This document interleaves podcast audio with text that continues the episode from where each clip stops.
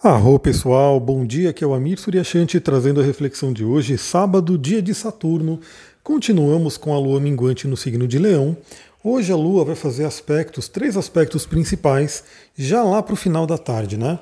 Então a gente vai ter a lua fazendo oposição a Júpiter por volta das quatro e meia, é, com Mercúrio por volta das seis da tarde e quadratura com Vênus por volta das oito e meia da noite.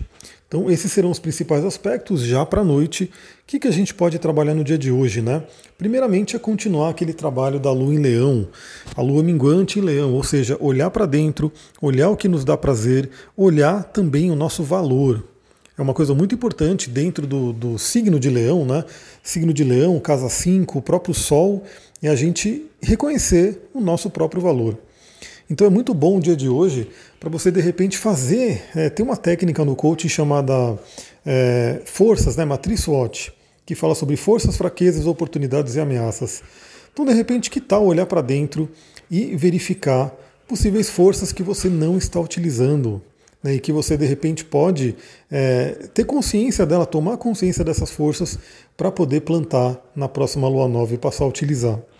É muito interessante porque eu, eu pego vários mapas para fazer, né? Atendo várias pessoas e eu vejo o quanto de potencial às vezes tem no mapa que a pessoa não está enxergando.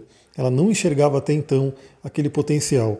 E aí o meu papel, olhando o mapa, é falar para a pessoa, falar, ó, tem isso aqui aqui. Você já está usando? Se não está utilizando, está ali disponível. É um potencial. Vale lembrar que o mapa astral ele é uma promessa, né? Então, assim como uma semente, se você pegar uma semente, sei lá, de pinheiro, você vai plantar aquela semente de pinheiro, é a promessa de um pinheiro. Agora, se você não plantar, se você não, não, não cuidar daquela semente, pode ser que não dê um pinheiro. Né? Pode ser que a semente não se desenvolva. Ou pode ser que, dependendo que você pode até plantar, mas não cuidar direito, não reconhecer as necessidades daquela árvore. Aliás, deixa eu falar um pouquinho sobre isso, né? Porque eu gosto muito de plantas e eu acabo pesquisando sobre elas.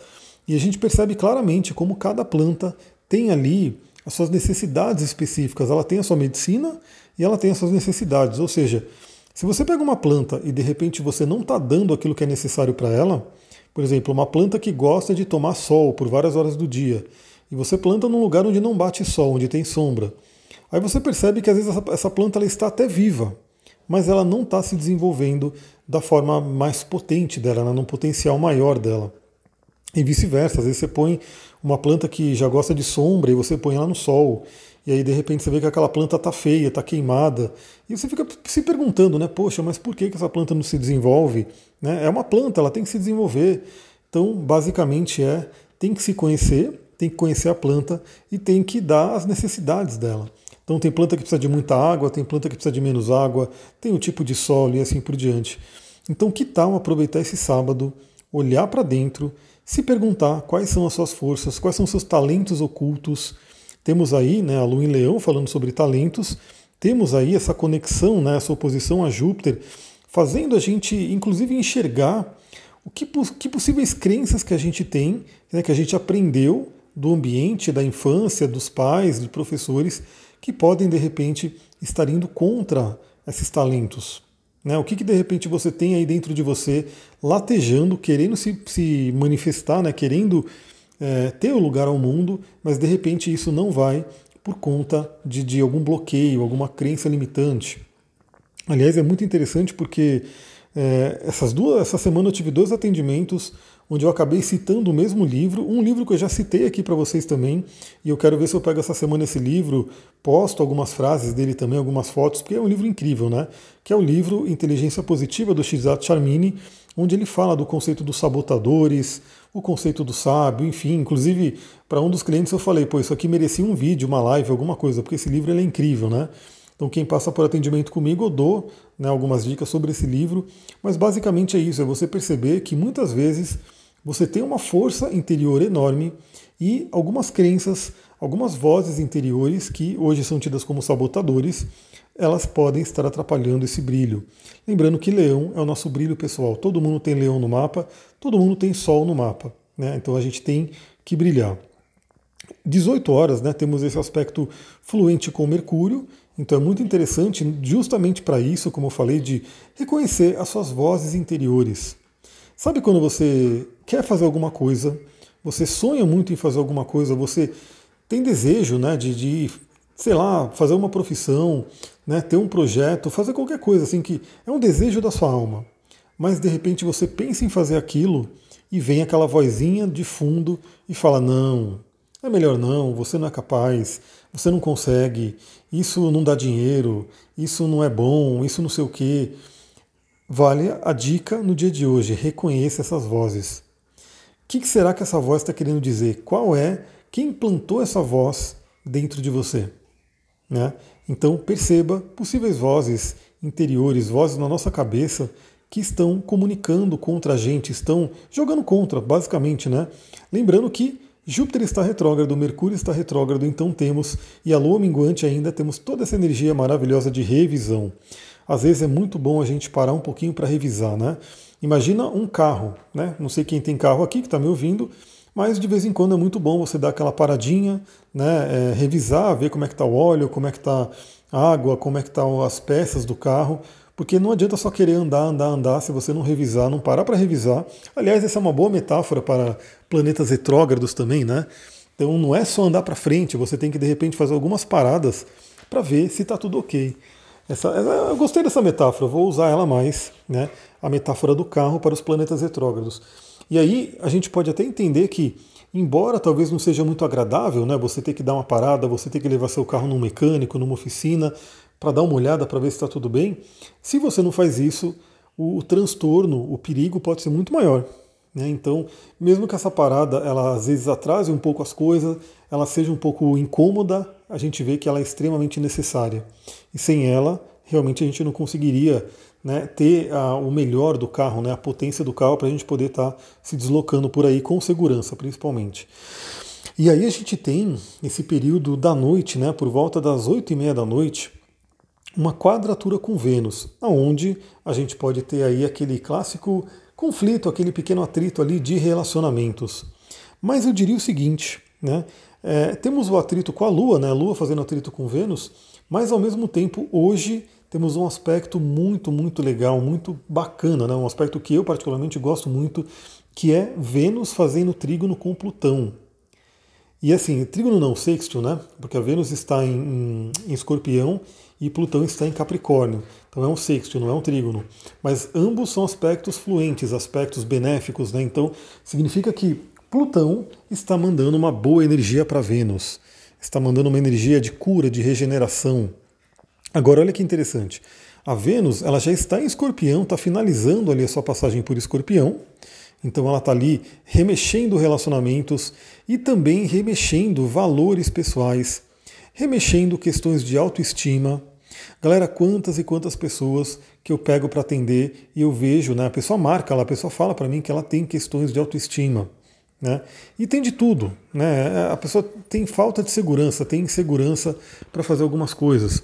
Aí a gente vê que, embora a palavra seja a mesma, nessa né? questão de autoestima, ela pode se manifestar de diversas formas na vida né, de cada pessoa e também pode ter algumas causas, né, dependendo, pode ser causa de infância, pode ser palavras que foram colocadas, enfim, mas a gente sabe que a baixa autoestima, inclusive, é um assunto de Vênus e ela atrapalha dois assuntos de Vênus, que é o relacionamento, né, você se relacionar, você encontrar um amor, você encontrar aí uma parceria e o próprio dinheiro.